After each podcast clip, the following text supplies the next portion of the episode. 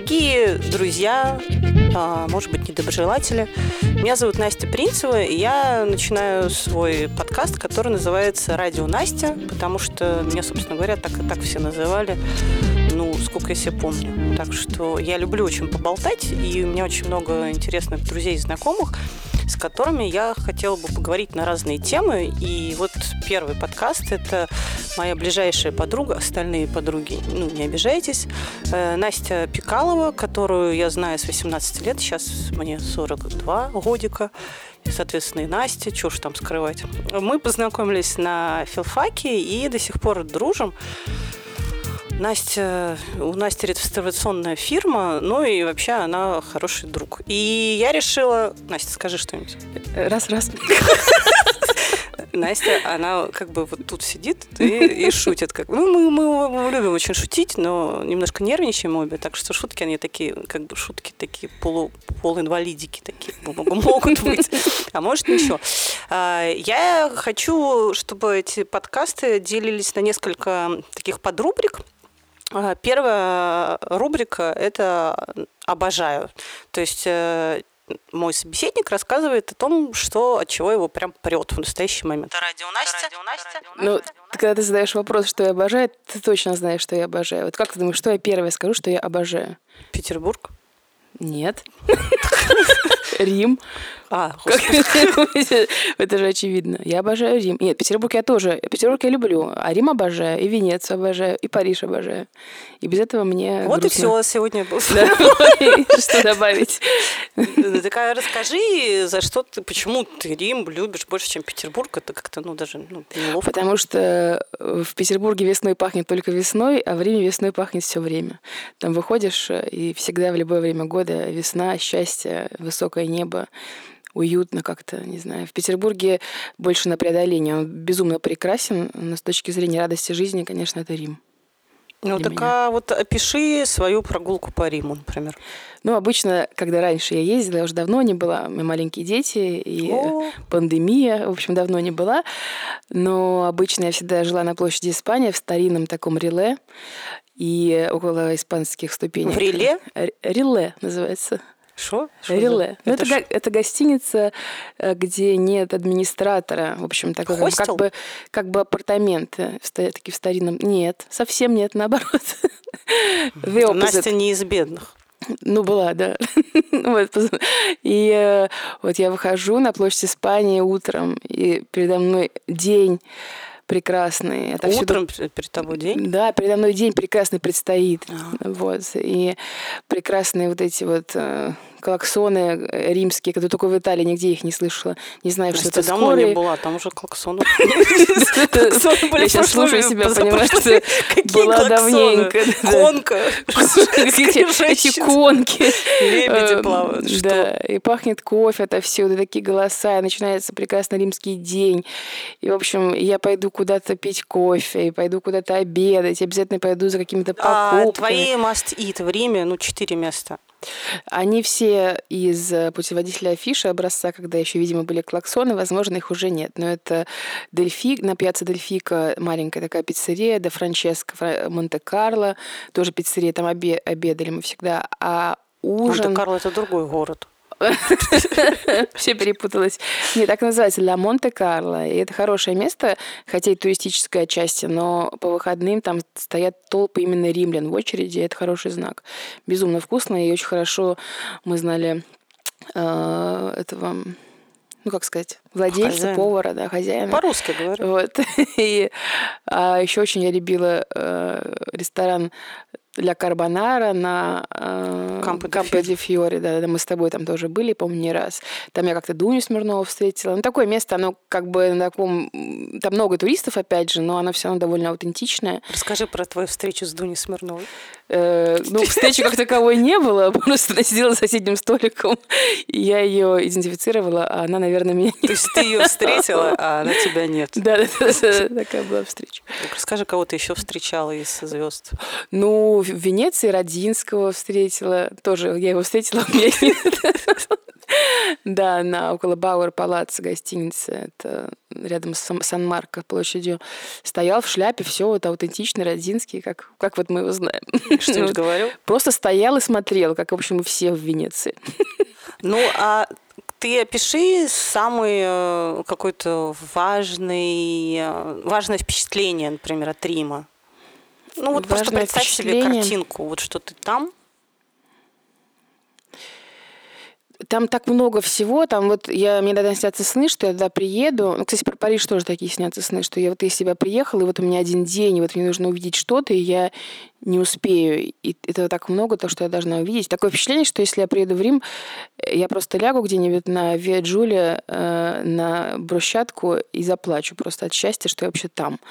Вот. есть Катя Гордеева, у которой тоже куча вся, ну, у нее подкаст и всякие прекрасная моя любимая журналистка и приятельница, и она очень любит Рим, э, тоже главный город на земле, она там училась и жила, и она говорит, что у нее ощущение такое, что она хочет лечь на эту мостовую, она так и делала, и поцеловать ее. А, ну вот у меня, вот у меня сейчас такая навязчивая идея, мне кажется, что если Можно я в какую-то группу приеду, вас. там и лягу и поцелую, и мне кажется, немножко омою слезами. счастья. Ну, да, ну, мне кажется, что надо уже собрать небольшую, как хотя бы дюжину таких женщин. Но почему с ними какое-то такое слегка загробное вот это настроение, что вот это все в прошедшем роде там? Ну, потому что это, у меня это было давно. Я просто, учитывая сейчас обстановку в мире, я не знаю, когда это случится. В котором веке? Э, в котором веке. Когда ты была последний раз в Риме? Шесть лет назад. И это катастрофа. О боже! О боже, потому что раньше я ездила несколько раз в год. Даже не несколько, а бывает, что вот мы вот помнишь, ездили на день рождения Маши Тарнавской. Все вместе огромной компанией с Устиновой Настей из, из Америки. Человек. Нет, из четырех человек. Даже я, ты, Тарнавская. Маша и э, Настя Устинова. Ездили... Anonymous people. Вот, потом при... Ну, потом там еще был Саша, мой коллега. Там, но uh-huh. были люди. Были, были. Надя Кахру приехала из Германии. Там были люди. А потом через три недели я, решила вернуться и поехать в Венецию просто искупаться. И э, приехала в Рим, погуляла там, потом поехала в Венецию, искупалась на ледо. Я обожаю Не ледо. самое очевидное, да, место для купания? Не самое самое очевидное, но для меня, я, я просто ледо знаю всегда со, с точки зрения ранней весны, зимы или поздней осени. А тут э, я была там именно как на курорте. Мне, честно говоря, не очень понравилось, вот, но все равно было здорово. Сейчас бы я а почему убежал. вот мы с тобой обсуждали, где бы ты хотел, ну, как каждый нас хотел иметь какой-то дом или дачу, и ты сказала, что это Ледо. Ну, это я такой э, консерватор, я всегда держусь за какое-то первое впечатление. И первый раз я оказалась в Риме ой, в Италии, вообще, в принципе, в Италии, в Венеции с деловой поездкой. Мы были там, такая представительская поездка реставрационная с, с большим начальством отсюда, и нас там тоже встречало большое начальство. И это был, очень было у меня мало времени. Первый был город вообще Турин, а потом мы приехали на один день в Венецию. И э, просто заб... Э, это был октябрь, поэтому все гостиницы были забронированы, и забронировали на Ледо. То есть, потому что это довольно далеко, то есть это минут 15 на Вапоретто ехать, 20, может быть. Вапоретто. И... Вапоретто. Вот, и почему-то я так полюбила его, и для меня это просто э, э, Венеция была такая, там было очень много людей, очень много туристов, очень так суетно, но всем прекрасно. А приезжаешь на Ледо, там уже закрыт, закрыт сезон, и все закрыто, все эти квартиры, гостиницы, и ощущение заброшенного курорта, но именно итальянского, венецианского, и через 15 минут ты можешь оказаться в центре всего на Сан-Марко. И у меня какой-то вот такой флер с того времени остался. И когда я поехала второй раз, я жила в очень хорошей гостинице, мне подарил мой друг поездку, мы жили как раз в Бауэр Палац, в шикарной гостинице. Но меня все равно тянуло на Ледо, а все остальные разы, которых было десятки, я всегда жила на Ледо. Ну, и потому вот что там более уединенно, может Уединенно, быть. заброшено. И мы с тобой там были летом, один день, помнишь, приезжали как раз 3 июля. Вот, летом там как бы это место лишено этого счастья, вот такого. Ну, как, оно не лишено счастья, но лишено вот того, ради чего, ради Зачем я туда ездила? Как называется? Я забыла этот остров, с которого начиналось все, где сейчас э, заброшен монастырь XI века. Джудека? И, гостиница Мишленовская, бывшая жена Тинта Брасса. А, э, Торчелло. Торчелло. Вот да. это мое любимое место, потому что туда три пересадки, ну или две на Вапоретто, и он совсем пустой, Ты приезжаешь на остров, который порос э, такой высокой сухой травой, Да, да, и да. там есть только таверна, бывшая таверна или таверна, Чиприани. да, Чиприани, мишленовской звездой, э, которую вот бывшая жена Тинтебраса держит.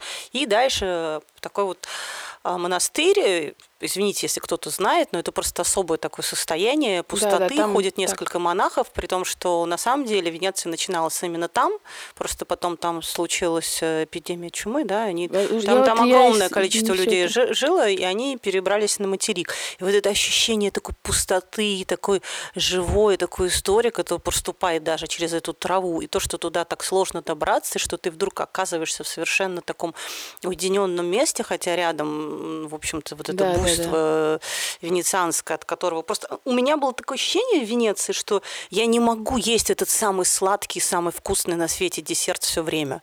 Меня просто, господа, нас тошнит. То есть я обожаю Венецию, но из-за того, что ее так много, мне физически нужно было из нее уезжать Я это очень хорошо понимаю, почему, видимо, мне нравится жить на Лидо, и когда бы я не приезжала и имея возможность где угодно, в общем-то, поселиться, э, всегда живу Ишь. там, потому что там э, есть э, вот эта возможность э, сбросить вот, э- вот эти настройки и оказаться один на один вот с таким э, и, ну, этим морем, небом. Ну вот для прекрасным. меня самое важное впечатление на Лидо было, это тогда еще он не был на реставрации.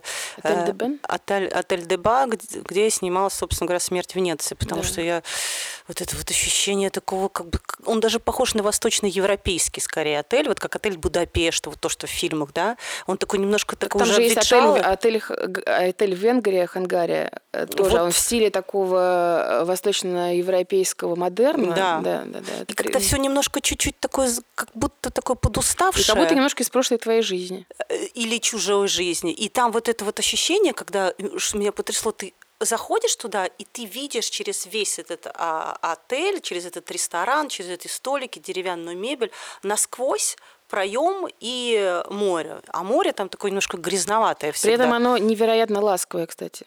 Я там купалась. А теперь летом. про пляж ласковый. Настя, ну, короче, ну, понятно, все про Рим. Дальше что ты обожаешь? Дальше я обожаю... Ты сладенькое любишь. Теперь я обожаю осень. Вот сейчас я обожаю очевидное. обожаю эту осень, обожаю эту осень в деревне, обожаю эту осень в Петербурге, кстати, обожаю листья. И э, мне всегда казалось, что я человек весны, ну, в душе это точно. А вот на данный момент А э, почему? я Потому что мне осени. так тоскливо становится. Мне очень нравится все, но мне на душе прям так скребет. У меня, не знаю, у меня чувство какого-то просто, э, просто какого-то мерцающего момента, когда этот солнечный луч пронизывает желтый лист, который на ветру там трепещет. Пронизывает лысину прохожих. Не знаю, я стою, я просто я стою и снимаю, стою и снимаю какой-нибудь лист. Ну, ты если смотрел мои сторис в Инстаграме, в общем, они все про это. И вот там вот до- до- долго-долго, много-много э, этих, как сказать, кусочков вот про, про один и тот же лист.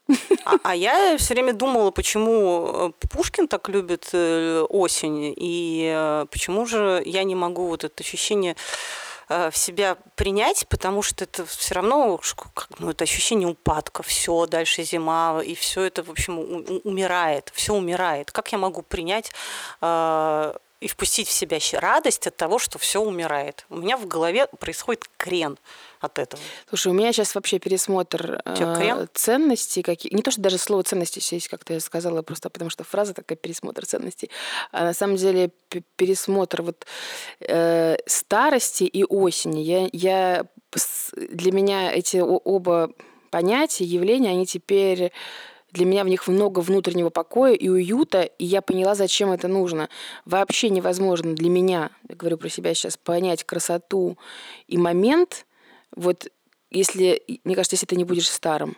И я сейчас, я, например, вообще, я так рада, что мне 42, и что я уже вот в ту, в ту сторону иду. То есть я не, совершенно, совершенно не считаю себя старой и не, не планирую стареть сейчас, но мне так успокаивает, что я сейчас никому, как не знаю, никому ничего не должна, не должна никому доказывать, не должна слишком много, модно вы- выглядеть, слишком молодо выглядеть. Настя довольно модно. Э, Плюет вот. на ней Гуччи, что-то там Живанши, и все там. Но это случайность, в общем, э, уже. И э, то же самое с осенью. Раньше у меня такого не было. Осень меня навевала тоже тоску. а, Особенно Так подожди, когда... а почему тебя это успокаивает, ощущение старого? Потому что, э, потому что, вероятно, это что-то, ну, как сказать, мы же знаем, что я контроль-фрик, это мое второе имя. И, а тут получается, что это то, что ты вообще не можешь контролировать, и ничего другого, кроме как принять это как данность, тебе не остается. И ты просто расслаб... зиму? В... Не, ну зиму, зиму. Кстати, зиму, кстати, я не так люблю. Но сейчас посмотрим, что в этом году, как что я не буду думать, потому что осень я тоже так сильно не любила. Вот. Э, просто ты принимаешь как данность, и поскольку уже ничего не надо суетиться и продлевать весну ты не можешь, или это как бы ты ни хотела, ты просто расслабляешься в этом и видишь эту безумную красоту, и, а, и опять же, чем хороший возраст, потому что уже было очень много э, циклов смен, смен э, времен года, и ты точно знаешь, что довольно быстро – довольно быстро наступит зима, и очень быстро наступит весна, и очень быстро придет лето. И поэтому эта осень, она по факту, это сколько-то дней, а для нас, для людей, которые постоянно находятся в каком-то, в работе, в детях и в очень такой больших обязательствах и рутине, э, это вообще сводится к часам. И когда ты понимаешь, что это вообще часы, часы, когда ты можешь посмотреть на лист или на что-нибудь. То есть ты начинаешь смотришь это... на лист? Не такая, что занята Нет, работой. часы, часы э, в совокупности, то есть проходит несколько месяцев, а ты понимаешь, что ты ну, в общей сложности гулял и смотрел на куст какой-нибудь, в общей сложности, не знаю, там, два часа за три месяца. Мальчик вздрогнул и внезапно постарел, как на монтаже. Можно, можно я вставлю? Просто мне зима очень хорошо рас по-моему, представлена со стороны одной истории. А, у меня у приятеля была знакомая тайка, которую он привез из Таиланда зимой. И они ехали из аэропорта, и вдруг она просто жутко вскрикнула и сказала, о боже, почему мертвые деревья стоят? Mm. То есть вот наше, наше знание о том, что придет весна, и человек со стороны просто все стоит в мертвых деревьях. Но это разный контекст, но когда ты знаешь, что да, они да. живут, это одно. А для меня они все равно, ну, по факту, немножко такие мертвые. Ну, зима это немножко западня, потому что э, здесь есть какой-то такой, э, она немножко заколдованная, и мы ее воспринимаем действительно как что-то такое вечное. В ней есть э, момент вечности. Холодно, и, как в космосе. И ужасно холодно, да. Поэтому зимой я пока не разобралась. Вот. Так, так что... давай э, дальше. Еще э, у нас есть так, как бы подрубрика, не знаю, как пойдет, которую я условно для себя называю задолбала или бесит. Расскажи про три штуки, которые тебя сейчас раздражают больше всего. Может, какие-то бытовые, может, какие-то, ну, прям глобальные. Задолбала или бесит? Ой, ладно, как будто так сложно выбрать. Э, слушай, я, э, вообще я человек, которого все бесит, но вот сейчас опять же какое-то время меня наступило, наступило такое время, что меня уже не так много что бесит, не знаю. Настя, ну давай ты себя блаженную тут да не, не, не блажен, просто меня сейчас мало что бесит. Вот не знаю даже что. Ну вот э, хочется сказать, например, масочный режим, а с другой стороны тоже уже Массы, карнавал. Не хочу уже, как сказать, уже на это даже не уже, как-то сказать, не хочешь Лично на этом делать... эту мельницу. Да-да-да, фокус внимания там э, растущая, ну, ну как-то не знаю, ну да ничего меня сейчас не бесит. В общем, сейчас я наоборот хочу все такое хорошее только видеть. Вот. Ну, ну ты лжешь. Ну просто вспомни свой день, хорошо. Так, сегодня. Утром ты встал. Ну, хорошо. Ну, вчера. Как, как, так, ну сегодня меня бесило мое отражение. Ну хорошо, потому что я встала почему-то с очень опухшим лицом, потому что вчера легла поздно, потому что открыла для себя компьютерные игры. Настя, да, в 42. Так, хорошо, да. лицо, давай дальше. Вот. Э, ну, ну слушай, ну вот это, кстати... Ой, ну, ну, Настя, ну у тебя же тяжелые с детьми, там они все время скачут на Сего, башке, Сегодня не бесил, не бесили. Ну хорошо, вчера, позавчера, вспомни, как они с тебя там, щиплют. Что ты мне тут когда не какает три дня, ты бесишься, или что, что-нибудь покакал, и наоборот много какает. У тебя же всегда либо не какает, либо много какает. Ну, ну нет, вот, ну хорошо, меня бесит э, вот моя вот эта ипохондрия, да, что я все время боюсь, что если не какает, то это кранты, а если какает, тоже кранты. В общем, да, у меня как бы нет золотой середины. Это меня бесит. Но э, сегодня Особенно к постоянному разговору про им, не знаю, я как-то сейчас расслаблена, и у меня сейчас хорошее ощущение. Хорошо, ладно, это, это вообще все не так, слушатели. Настя очень много чего бесит, но просто она сейчас такой, в, стадии, в стадии такой добрый. Отрицала. Осенней, осенней тетушки кучи мусора, как мы всегда говорили. Помните, эти, как, как Маппет Шоу. Маппет Шоу, там была тетушка куча мусора. Просто лучший персонаж. Мне еще нравится Мора. Я недавно поняла, до какой степени я люблю Мору, которая стоит такая с, с ручками в стороне, и когда она постоит, потом уходит, там всегда все замерзло. Ее даже обнять невозможно, потому что она, она стоит, у нее эти глазехи. Я не, не помню, могу. Я это. прям про... помню, мисс Пигги. Если честно, я плакала недавно, думала про Мору и плакала. Мумитрольчики. А. Ну, помнишь, такая холодная? Да, да, да, да. Вот, да, одиноко. Вот. И тогда последнее, первое воспоминание свое расскажи.